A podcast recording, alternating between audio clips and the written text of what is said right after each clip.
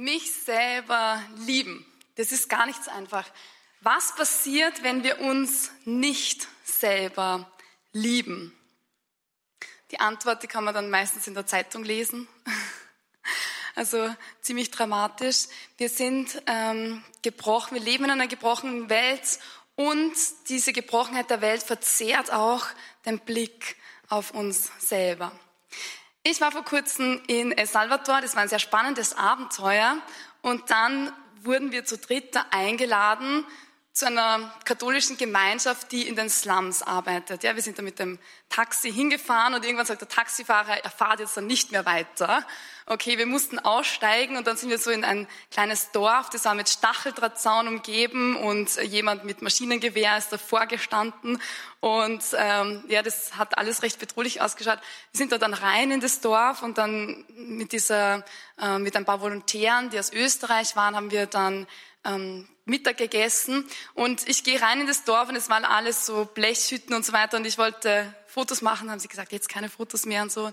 Ähm, und dann haben sie uns beim Mittagessen ein bisschen erzählt von dem, wie, wie es dort so läuft und sagen, okay, die ganzen Dörfer in El Salvador werden alle von Banden kontrolliert. Und sie haben ein bisschen einen Hintergrund gegeben, was diese Banden sind. Ich habe gedacht, okay, wie landet man so in einer Bande? Sie heißen Maras, ja. Und ähm, das sind sehr gewalttätige Bandmitglieder. Wenn man da in das falsche Dorf hineingeht und man ist nicht von dieser Bande, dann äh, wird man einfach mal erschossen. Also das ist äh, ziemlich prekär. Und die Geschichte ist, dass es einen Bürgerkrieg gab dort in diesem Land und dann sind Leute in, den, in die USA und haben dort auch eigene Banden geformt, ja, mit viel mit ähm, Kriminalität, mit ähm, ja, Handel mit Drogen und Waffen und so weiter, Prostitution. Und nach dem Bürgerkrieg haben die Amerikaner dann diese Leute wieder zurückgeschickt nach El Salvador. Aber, das waren natürlich auch Verbrecher oder die haben einiges sich zu Schulden kommen lassen. Niemand wollte sie haben.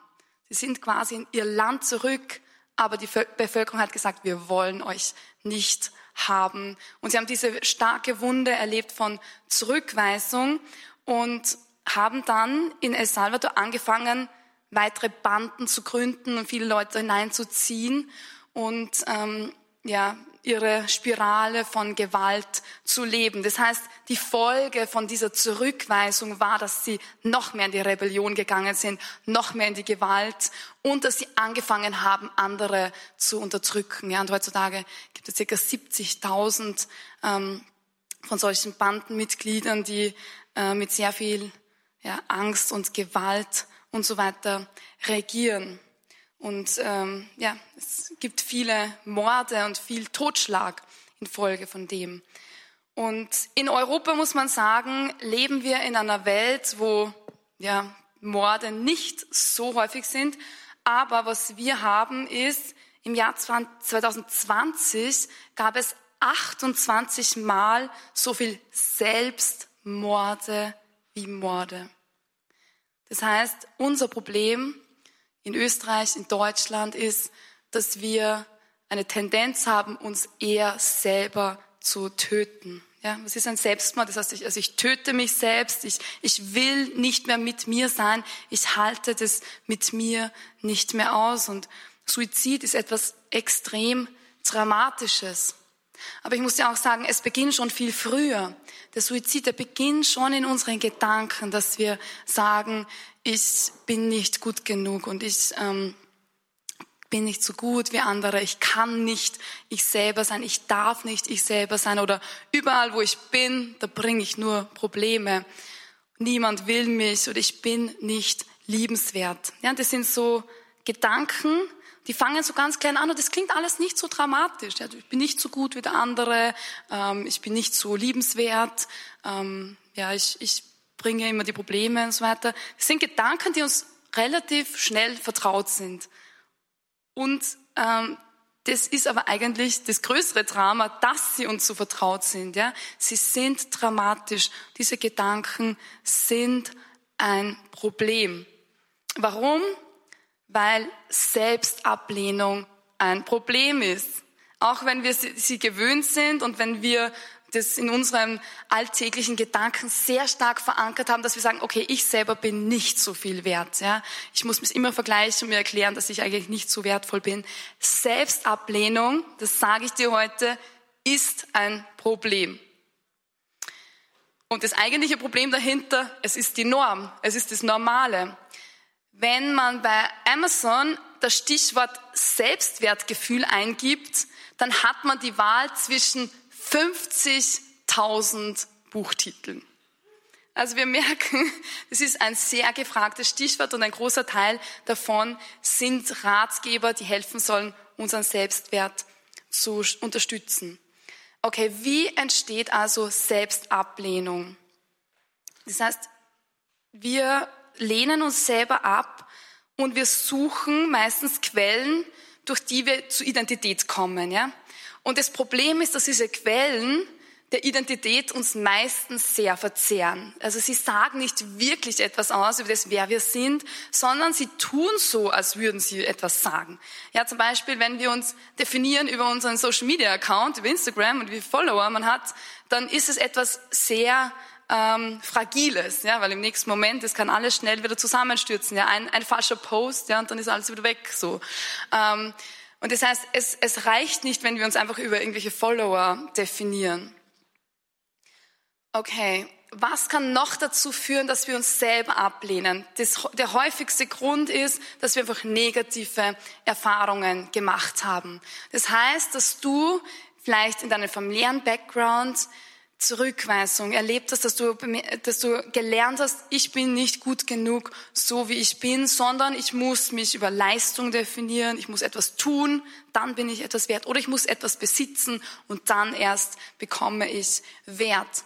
Und das, was natürlich dann auch sein kann, wenn du zum Beispiel in eine Beziehung gehst, mit einem Mann oder mit einer Frau und dann zerbricht diese Beziehung und ähm, dein Herz wird zerbrochen und du bekommst dann diese Botschaft, ähm, ich bin nicht wertvoll. Ja, wenn jemand dein Herz bricht, dann ist es so ähm, eine stark, ein starkes Gefühl, ich bin nicht wertvoll. Und es kommt diese Erfahrung von Wertlosigkeit.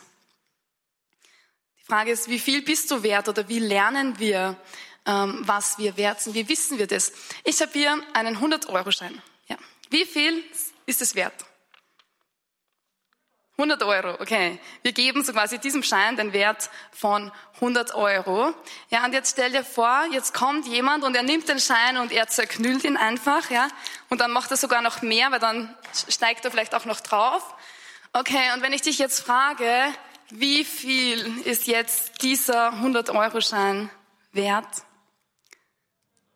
100 Euro, ja. Das heißt, egal wie wir diesen Schein behandeln, er ist noch immer 100 Euro wert. Und egal wie du behandelt wirst in deinem Leben, auch wenn du getreten wirst mit Füßen, dein Wert verschwindet nicht. Dein Wert geht nicht weg, auch wenn Menschen dich nicht gemäß deiner Würde behandeln. Und ich kann dir sagen, du bist so viel mehr wert als nur 100 Euro. Es hat nämlich jemand einen sehr großen Preis bezahlt. Wenn wir diese Erfahrung machen, dass jemand auf uns drauf trampelt oder unsere Würde, ähm, uns, unsere Würde tritt, dann haben wir das Gefühl, dass wir nichts mehr wert sind. Ja, und wir verlieren den Blick auf unsere Identität, auf das, was eigentlich unser Wert und unsere Würde ist. Und da kommen dann viele Lügen in unser Leben herein. Das heißt, es ist eine offene Tür für den Widersacher und er wird kommen und sagen, okay, das ist meine Chance. Schau, ich habe es auch immer gewusst, du bist überhaupt nicht liebenswert. Du, bist, du wirst mit den Füßen getreten, ja, es, es geschieht dir recht. Ja, und so kommt ähm, die Lüge in unser Leben. Und wenn wir nicht nicht aktiv die Wahrheit inhalieren, dann verhärtet sich die Lüge und wird stärker. Und das ist extrem fatal. Warum? Weil wir geschwächt werden in unserem Selbstwert. Wir sehen nicht mehr, wer wir wirklich sind, sondern wir glauben das, ähm, wie andere Menschen uns behandeln, dass das unsere Würde und unser Wert ist. und das ist manchmal dann sehr wenig. Und das, was auch passiert ist, dass wir anfangen, uns auf unsere Schwächen zu konzentrieren. Das heißt, Menschen mit wenig Selbstwertgefühl ähm, fokussieren sich automatisch noch mehr auf ihre Schwächen. Ja, also man vergleicht sich mehr und äh, man sagt, okay, ich, ich bin viel schlechter als diese Person und das heißt, ähm, oder diese Person hat eine viel bessere, durchtrainiertere Figur, ich bin nicht so schön wie diese Person. Also man konzentriert sich noch mehr und vergleicht tendenziell die Schwächen mit den Stärken von anderen. Ja, wenn man das anschaut, das merkt man schon, das kann nicht gut sein. Man blendet eigene Talente dann aus, ja. Oder dann gibt es das Phänomen der self-fulfilling prophecy. Also das heißt, du bewirbst dich für einen Job, aber hast wenig Selbstwert und du denkst, okay, ich werde den Job sowieso nicht bekommen und dann gehst du zu diesem Bewerbungsgespräch und du gehst schon mit Einstellung, ich werde ihn sowieso nicht bekommen, ich bin eh nicht gut genug. Und dann ähm, bekommst du ihn nicht, den Job, und sagst, schau, ich habe es immer gewusst, keiner mag mich, ich werde nie einen Job bekommen. Und beim nächsten Mal gehst du noch frustrierter hinein. Das nennt man Self-Fulfilling Prophecy, also diese selbsterfüllende Prophezeiung. Und die Lüge ist, du musst jemand anderes sein, weil wenn du du selber bist, dann bist du nicht liebenswert. Und das ist absolut ein Problem. Warum ist es ein Problem? Weil wir Gott erklären, Gott, in meinem Fall hast du einen Fehler gemacht. Wer sich selbst nicht annimmt, der weist Gott als Schöpfer zurück. Wir sagen, Gott, in meinem Fall hast du einen Fehler gemacht. Wir lesen in der Bibel Genesis 1, Gott erschafft die Welt und dann immer heißt es am Ende, Gott sah, dass es gut war. Und als Gott den Menschen erschafft, heißt es nicht nur, Gott sah, dass es gut war, sondern heißt es, Gott sah, dass es sehr gut war. Gott hat dich sehr gut erschaffen, ja. Gott sagt, lasst uns Menschen machen als unser Abbild, uns ähnlich. Und Gott schuf also den Menschen als sein Abbild, als Abbild Gottes schuf er ihn. Was bedeutet das? Du bist Gottes Abbild. Das heißt, wer dich sieht, der sieht etwas vom Wesen Gottes, der sieht etwas ähm, von dem, wer Gott ist. Du bist eine Reflexion seiner Liebe mehr noch und bist Zielscheibe seiner Liebe. Er hat dich gemacht, damit er dich überschütten kann, jeden Tag, in jedem Augenblick neu, mit immenser, extravaganter Liebe. Und wenn wir tiefer in uns hineinschauen, okay, wofür sind wir gemacht, dann merken wir, wir sind gemacht, um zu lieben und um geliebt zu werden. Das ist die tiefste, innerste Struktur unseres Wesens. Ja, und deshalb verlangen wir auch so sehr danach, dass wir geliebt werden. Ja, und wir suchen dann uns irgendwelche Quellen meistens, wo wir sagen, okay, zeig mir, dass ich geliebt bin. Aber um wirklich zu dieser Quelle zu kommen, brauchen wir Gott. Ja, wir schaffen es nicht ohne Gott. Wir brauchen die Präsenz Gottes in unserem Leben, um zu erkennen, wer wir wirklich sind. Warum? Weil wir in seinem Abbild gemacht sind. Also zu lieben und geliebt zu werden, das ist das tiefste, die tiefste Bestimmung in unserem Leben. Gut, Jesus, er wird einmal gefragt, Jesus, was ist eigentlich das Allerwichtigste, wenn man ähm, so mit Gott gehen will? Was ist das Wichtigste im Leben? Ja? Und Jesus antwortet dann in Lukas 10, 27, Du sollst den Herrn, deinen Gott lieben mit deinem ganzen Herzen, mit deiner ganzen Seele und mit deiner ganzen Kraft, mit deinem ganzen Denken. Und deinen Nächsten wie dich selbst. Und ich persönlich muss sagen, ja, ich habe mir so gedacht, okay, den Nächsten zu lieben, ja, das geht einfach, ja. Aber mich selbst zu lieben, das ist schon der schwierigste Part. Ja, Gott zu lieben, das geht vielleicht auch noch einfach. Aber das, was ich dir sage, ist, es funktioniert nicht einfach nur einseitig. Es funktioniert nicht. Du kannst nicht sagen, ich liebe Gott über alles, aber ich hasse mich selbst vom tiefsten Herzen. Es funktioniert nicht. Oder ich liebe die anderen über alles ähm, und ich, ich hasse mich selbst. Es bedingt sich gegenseitig. Also Selbstliebe und Gottesliebe bedienen sich gegenseitig.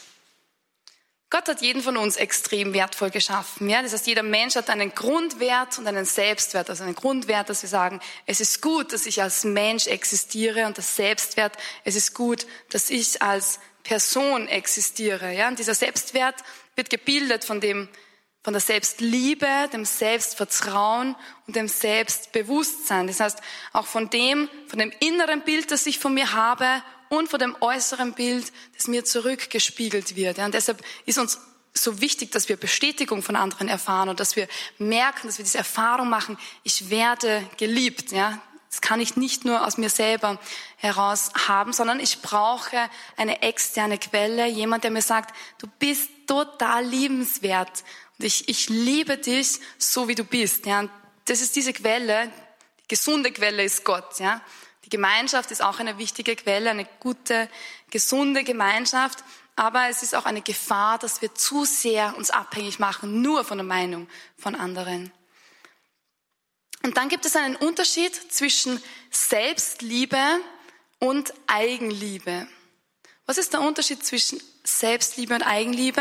Eigenliebe, wenn wir das anschauen nach dem Oxford Languages Wörterbuch, die Definition heißt mit Egoismus verbundene Eitelkeit. Also das heißt, die Eigenliebe ist nicht unbedingt positiv, ja, sondern die Eigenliebe bedeutet, okay, ich stelle mich selbst an die höchste Stelle und priorisiere mich über allem, ja, sogar über Gott, dass ich sage, okay, ich sitze auf dem Thron und alles muss sich um mich drehen. Das ist meistens auch eine Form von ähm, Minderwertigkeit, muss man sagen, ja. Und die Selbstliebe, das ist dann das positive Pendant. Die Selbstliebe bedeutet, dass man ähm, allumfassend sich selber annimmt und eine gesunde Liebe zu sich selbst hat. Und das ist die Basis dafür, dass ich auch jemand anderen lieben kann. Ja, wenn ich mich selber hasse, meinen Körper ständig zerstöre, dann kann ich nicht gut und gesund jemand anderen lieben. Und ich tue mir auch schwer, Gott zu lieben. Alles, was Gott geschaffen hat, ist gut. Das heißt, er der Schöpfer, der Autor des Universums. Er hat die Welt ins Leben geliebt und das alles in einer Atmosphäre von purer Liebe. Das heißt, wir empfangen unsere Identität in der Atmosphäre von Liebe. Und im besten Fall passiert es auch in der Familie. Das heißt, okay, man wird das Baby geboren und man hat die Liebe einer Mama und sie überschüttet dich und es gibt eine, es gibt Geborgenheit. Ähm, und man wächst auf in dieser Atmosphäre der Liebe einer Mutter und dann eines Vaters, der dich bestätigt und sagt, ja, du bist mein Sohn, ich bin stolz auf dich oder du bist meine Tochter, du bist wunderschön, ich liebe dich für alles, deine Identität bestätigt. Ähm, das ist die Idee Gottes. Die höchste Form der Liebe finden wir natürlich bei Gott. Also er hat uns im tiefsten Wesen geschaffen. Ich möchte einen kurzen Ausschnitt bringen aus dem Psalm 139, den ich wirklich sehr stark und, und heilend auch finde. Vielleicht möchtest du kurz, kurz zuhören. Herr, du hast mich erforscht und du kennst mich. Ob ich sitze oder stehe, du kennst es. Du durchschaust meine Gedanken von fern. Ob ich gehe oder ruhe, du hast es gemessen. Du bist vertraut mit all meinen Wegen. Ja, noch liegt mir das Wort nicht auf der Zunge. Herr, du hast es schon völlig erkannt. Von hinten und von vorn hast du mich umschlossen. Du hast deine Hand auf mich gelegt. Zu wunderbar ist für mich dieses Wissen zu hoch. Ich kann es nicht begreifen. Und dann ein paar Verse später heißt es, du hast mein Innerstes geschaffen. Du hast mich gewoben im Schoß meiner Mutter. Ich danke dir, dass du mich so staunenswert und wunderbar gestaltet hast. Ich weiß, staunenswert sind deine Werke. Ich weiß nicht so genau, ob du das schon mal ausprobiert hast, dass du dich vor dem Spiegel stellst und dass du sagst, wow, ich bin staunenswert. Und zugegeben, das ist irgendwie fast ein bisschen ein innerlicher Widerstand. Das ist dann, na, so toll bin ich dann auch wieder nicht. Ja. Aber dass wir quasi in einer gesunden Haltung sagen, wow, ich staune Gott über mich selbst. Ja, nicht, weil ich das alles verdient habe oder ich selber das gemacht habe, sondern ich staune, weil du, du mich gemacht hast. Und ich glaube, das ist diese gesunde Haltung. Probier das mal aus, weil morgen, wenn du aufstehst und sagst du, wow, Gott, du hast mich so schön gemacht. Ich danke dir, ich bin staunenswert. Du hast mein Innerstes geschaffen. Und ich glaube, das ist eine gute Möglichkeit, wie wir das lernen können, dass wir dankbar sind über unsere Existenz und über unser Wesen. Und du wirst merken, wenn du dich selber gut annehmen kannst, dann ist es einfach, auch mit anderen Menschen zu interagieren und in eine tiefe, gesunde Beziehung hineinzuwachsen. Wenn du verheiratet bist, dann ist es auch eine gute Übung. Ja, dann hast du auch Verantwortung, dass du dich selber gut annehmen lernst. Dann kannst du den Partner und Gott umso mehr lieben. Also Gott, er sieht dich in der Identität der Ewigkeit. Das ist auch spannend. Das heißt, Gott hatte noch nie einen negativen Gedanken über dich. Das können wir fast nicht glauben, weil wir ständig nur negative Gedanken über uns haben. Gott hatte noch nie einen negativen Gedanken über dich. Er sieht den Blödsinn, den wir machen, aber er sieht dich in der Identität, wie du im Himmel sein wirst. Im Paradies wussten wir, wer wir sind und im Himmel werden wir es erneut wissen. Und uns, dass wir uns da immer mehr hineinüben, das ist unsere Aufgabe in dieser Zeit dazwischen. Ich habe einen Freund im Himmel, sein Name heißt Johannes Paul, Johannes Paul II. und er hat ein Zitat geprägt, er sagt, if you become who you are, you will set the whole world on fire. Also wenn du wirst, wer du bist, dann wirst du die Welt in Brand setzen. Ja, und ich glaube, dass wir als Christen sehr oft vergessen haben, wer wir eigentlich sind und dass wir das neu erfahren und wissen müssen, dass wir einen Unterschied machen können in der Welt. Okay, jetzt denkst du, alles schön und gut, ich will die Welt in Brand setzen, ich will mich selber annehmen, lieben, ich will dankbar sein. Wie kann ich das jetzt machen, wenn ich viel ähm, Unheil erfahren habe in meinem Leben und wenn ich merke, ich bin in meinem Selbstbewusstsein nicht so gegründet. Ganz einfach ein paar Schritte zur Heilung. Das klingt jetzt natürlich äh, einfacher als dann getan, aber ich möchte dich ermutigen, zumindest in diesen Prozess hineinzuwachsen und das auszuprobieren. Okay, das erste ist einmal, erkenne die Lüge. Die Lebenslüge, die ich hatte in meinem Leben, war, ich muss etwas leisten und dann erst werde ich geliebt. Ja? Also ich muss etwas tun. Das zweite ist, weise die Lüge aktiv zurück. Also sage, das ist eine Lüge. Ich muss nicht etwas leisten, damit ich geliebt bin, sondern ich bin einfach geliebt, weil ich existiere. Und dann der dritte Schritt ist, bitte Gott, die Lüge mit Wahrheit zu ersetzen. Das heißt, du kannst auch die Bibel nehmen und kannst schauen, gibt es irgendwo eine Bibelstelle, die dir hilft, dass du diese Wahrheit annehmen kannst. Also zum, zum Beispiel Psalm 139, staunenswert sind deine Werke. Du sagst, Gott, ich danke dir, dass ich staunenswert bin. Dann das vierte ist, handle aufgrund der Wahrheit. Das ist natürlich das, das Schwierigste, aber es wird automatisch kommen, wenn du deine Gedanken kultivierst und die Art und Weise, wie du über dich selber sprichst, dann wirst du automatisch auch merken, wow, ich habe mehr Spielraum. Ich kann etwas tun, das ich mir niemals vorher zugetraut habe. Und da möchte ich dich ermutigen, einfach da hineinzuwachsen, aber fang an, dich in deinen Gedanken zu beobachten. Wenn ein negativer Gedanke kommt und merkst, hey, das, ist, das, das kann nicht von Gott sein, dann weise diese Lüge aktiv zurück. Ja, zum Beispiel, das kann ich nicht, weil ich bin nicht gut genug. Ja, und dann sagst du, stopp, Moment, das ist eine Lüge. Gott sagt, dass ich alles tun kann. Ja, und dann fang an, Gott zu danken, danke Gott, dass ich das tun kann. Und bitte ihn, diese Lüge durch Wahrheit zu ersetzen und ihn immer mehr in dein Leben hereinzulassen. Du bist extrem wertvoll. Wir haben gerade Ostern gefeiert. Das heißt, das, was wir sehen, ist, du bist das Leben eines Gottes wert. Das ist das Geheimnis von Ostern. Du bist das Leben eines Gottes wert. Jetzt möchte ich kurz beten. Vater, Herr der Ewigkeit, Autor der Liebe und des Lebens, ich danke dir, dass du mich so wunderbar erschaffen hast und dass du das zu jedem Einzelnen von uns sagst. Staunenswert bist du. Bitte lass diese Erkenntnis ganz neu heute in unser Herz fallen. Lass uns einen Unterschied machen in der Welt, weil wir lernen, uns selber zu achten und zu ehren und uns wertzuschätzen. Unseren Körper, Geist und Seele. Und lass uns lernen, andere und Gott mit allem, was wir haben, zur Kraft unseres Lebens zu lieben. Darum bete ich. Jesus in deinem Namen. Amen.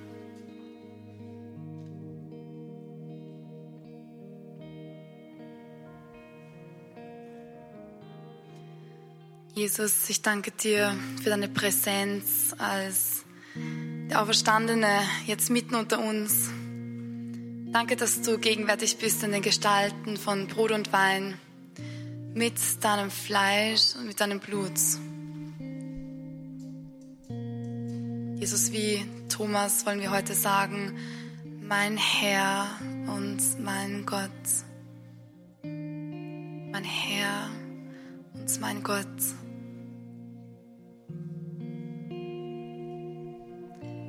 Danke, dass du zu mir kommst, dass wir Gemeinschaft miteinander haben und dass du mich einhüllst in dein Licht.